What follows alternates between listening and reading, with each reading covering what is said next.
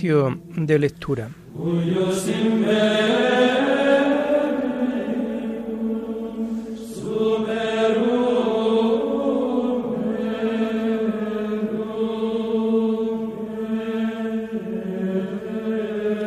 Comenzamos el oficio de lectura de este viernes 26 de noviembre del año 2021, viernes de la 34 semana del tiempo ordinario.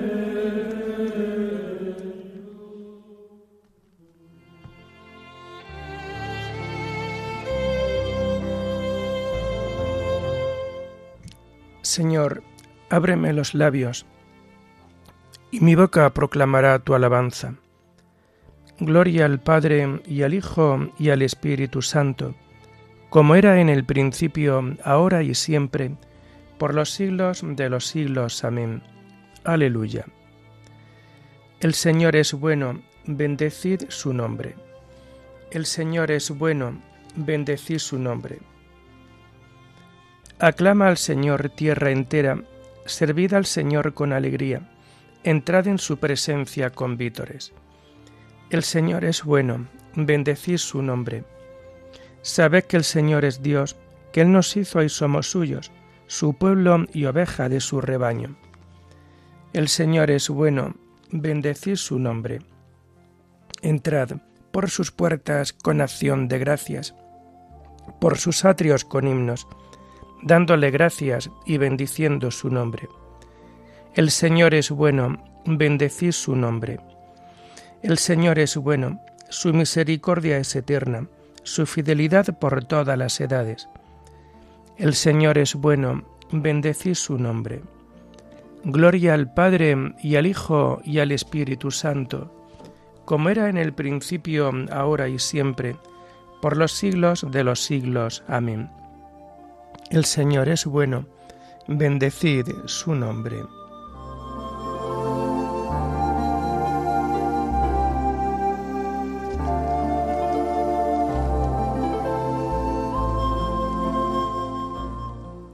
Tomamos el himno de las laudes del viernes de la segunda semana del Salterio y que encontramos en las páginas 748 y 749. Por el dolor creyente que brota del pecado, por haberte querido de todo corazón, por haberte, Dios mío, tantas veces negado, tantas veces pedido de rodillas perdón por haberte perdido, por haberte encontrado, porque es como un desierto nevado mi oración, porque es como la hiedra sobre un árbol cortado, el recuerdo que brota cargado de ilusión. Porque es como la hiedra, déjame que te abrace, primero amargamente, lleno de flor después, y que a mi viejo tronco poco a poco me enlace y que mi vieja sombra se derrame a tus pies, porque es como la rama donde la savia nace. Mi corazón, Dios mío, sueña que tú lo ves. Amén.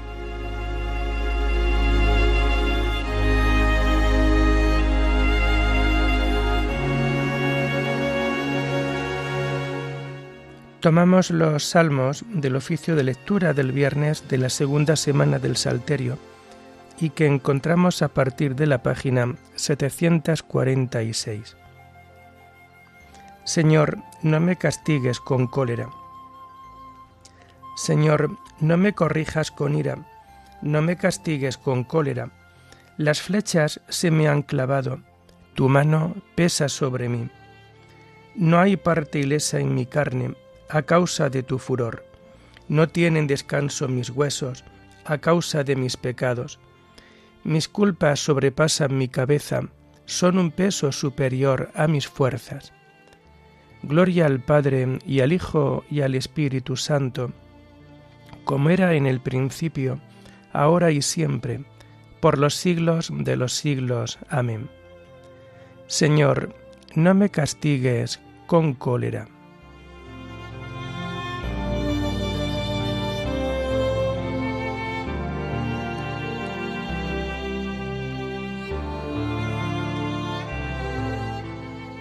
Señor, todas mis ansias están en tu presencia.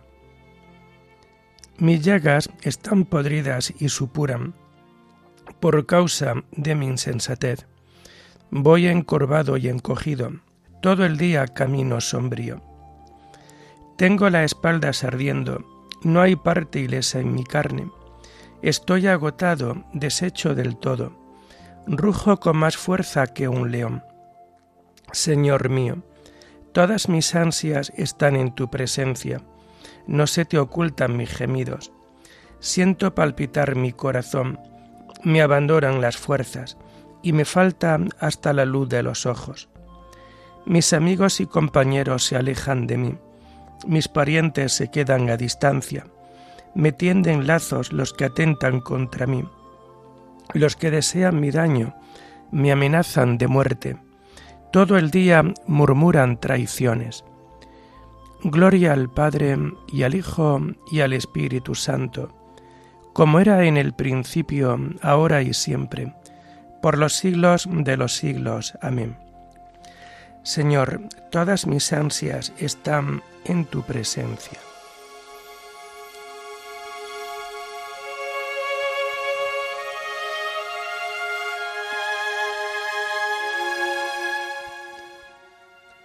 Yo te confieso mi culpa, no me abandones, Señor, Dios mío. Pero yo como un sordo no oigo, como un mudo no abro la boca. Soy como uno que no oye y no puede replicar. En ti, Señor, espero, y tú me escucharás, Señor Dios mío. Esto pido, que no se alegren por mi causa, que cuando resbale mi pie no cante en triunfo porque yo estoy a punto de caer, y mi pena no se aparta de mí. Yo confieso mi culpa, me aflige mi pecado. Mis enemigos mortales son poderosos, son muchos los que me aborrecen sin razón, los que me pagan males por bienes, los que me atacan cuando procuro el bien. No me abandones, Señor. Dios mío, no te quedes lejos Ven a prisa a socorrerme, Señor mío, mi salvación. Gloria al Padre y al Hijo y al Espíritu Santo, como era en el principio, ahora y siempre, por los siglos de los siglos. Amén. Yo te confieso mi culpa, no me abandones, Señor, Dios mío.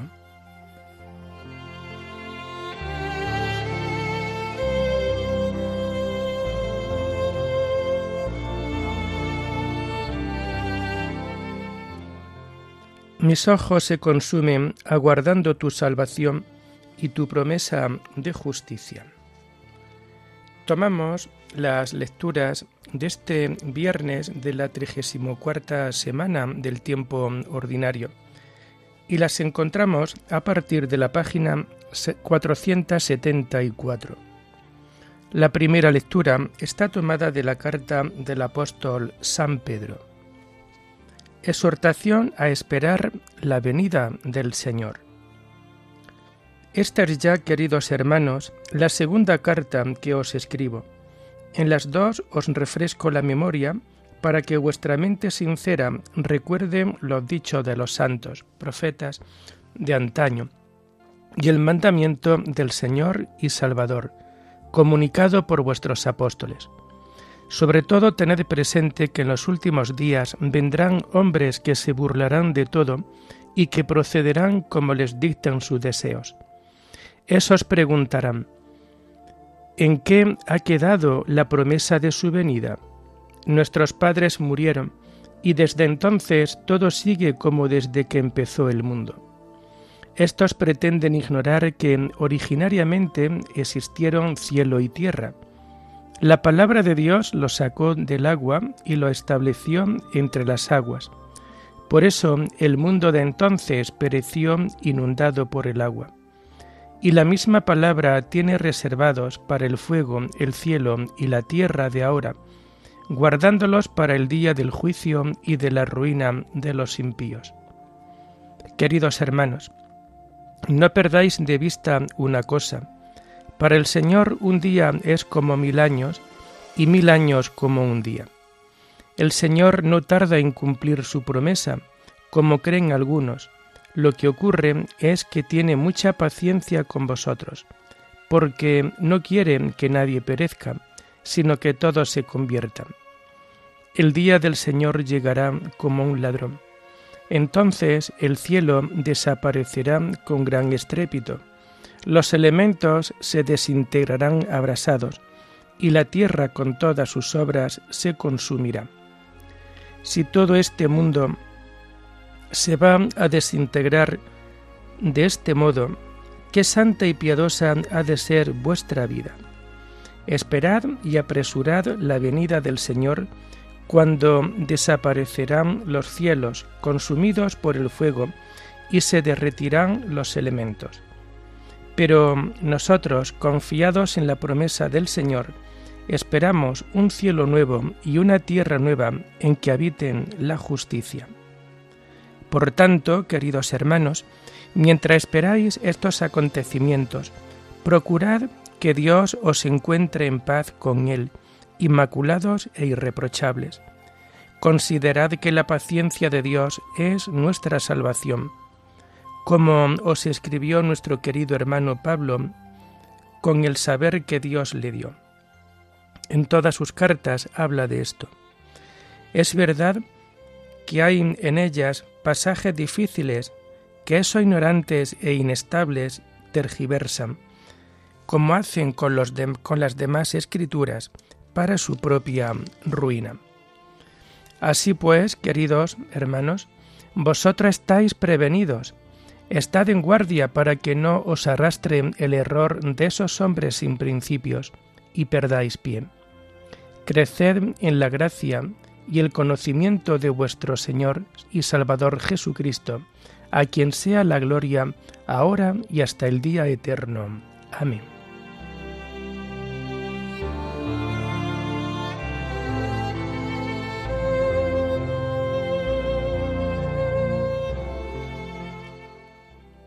Mirad, yo voy a crear un cielo nuevo y una tierra nueva. Habrá gozo y alegría perpetua por lo que voy a crear. Todo lo hago nuevo. Voy a transformar Jerusalén en alegría y a su pueblo en gozo. Todo lo hago nuevo.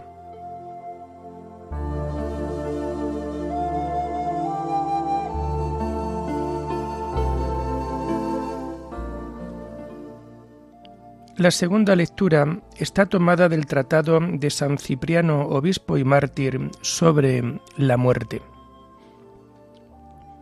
Rechacemos el temor a la muerte con el pensamiento de la inmortalidad que la sigue. Nunca debemos olvidar que nosotros no hemos de cumplir nuestra propia voluntad, sino la de Dios, tal como el Señor nos mandó pedir en nuestra oración cotidiana. Qué contrasentido y qué desviación es no someterse inmediatamente al imperio de la voluntad del Señor, cuando Él nos llama para salir de este mundo. Nos resistimos y luchamos. Somos conducidos a la presencia del Señor como unos siervos rebeldes, con tristeza y aflicción, y partimos de este mundo forzados por una ley necesaria, no por la sumisión de nuestra voluntad. Y pretendemos que nos honre con el premio celestial aquel a cuya presencia llegamos por la fuerza. ¿Para qué rogamos y pedimos que venga el reino de los cielos si tanto nos deleita la cautividad terrena? ¿Por qué pedimos con tanta insistencia la pronta venida del día del reino si nuestro deseo de servir en este mundo al diablo supera al deseo de reinar con Cristo. Si el mundo odia al cristiano, ¿por qué amas al que te odia y no sigues más bien a Cristo que te ha redimido y te ama? Juan en su carta nos exhorta con palabras bien elocuentes a que no amemos al mundo ni sigamos las apetencias de la carne. No améis al mundo, dice, ni lo que hay en el mundo. Si alguno ama al mundo, no está en él el amor del Padre, porque lo que hay en el mundo, las pasiones de la carne y la codicia de los ojos y la arrogancia del dinero, eso no procede del Padre, sino que procede del mundo. Y el mundo pasa con sus pasiones. Pero el que hace la voluntad de Dios permanece para siempre. Procuremos más bien, hermanos muy queridos, con una mente íntegra, con una fe firme, con una virtud robusta, estar dispuestos a cumplir la voluntad de Dios, cualquiera que ésta sea. Rechacemos el temor a la muerte con el pensamiento de la inmortalidad que la sigue. Demostremos que somos lo que creemos. Debemos pensar y meditar, hermanos muy amados, que hemos renunciado al mundo y que mientras vivimos en él somos como extranjeros y peregrinos deseemos con ardor aquel día en que se nos asignará nuestro propio domicilio, en que se nos restituirá al paraíso y al reino. Después de habernos arrancado de las ataduras que en este mundo nos retienen. El que está lejos de su patria es natural que tenga prisa por volver a ella. Para nosotros, nuestra patria es el paraíso. Allí nos espera un gran número de seres queridos. Allí nos aguarda el numeroso grupo de nuestros padres.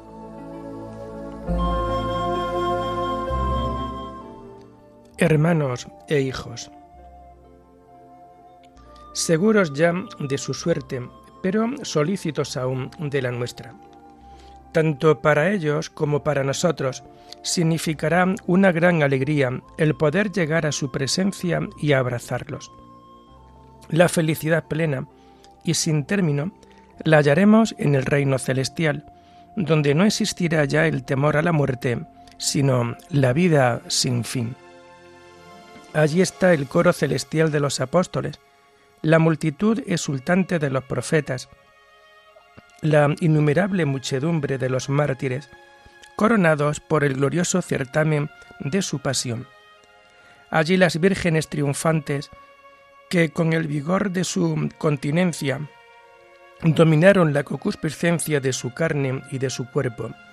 Allí los que han obtenido el premio de su misericordia, los que practicaron el bien, socorriendo a los necesitados con sus bienes, los que obedeciendo el consejo del Señor trasladaron su patrimonio terreno a los tesoros celestiales. Deseemos ávidamente, hermanos muy amados, la compañía de todos ellos. Que Dios vea estos nuestros pensamientos, que Cristo contemple este deseo de nuestra mente y de nuestra fe, ya que tanto mayor será el premio de su amor, cuanto mayor sea nuestro deseo de Él.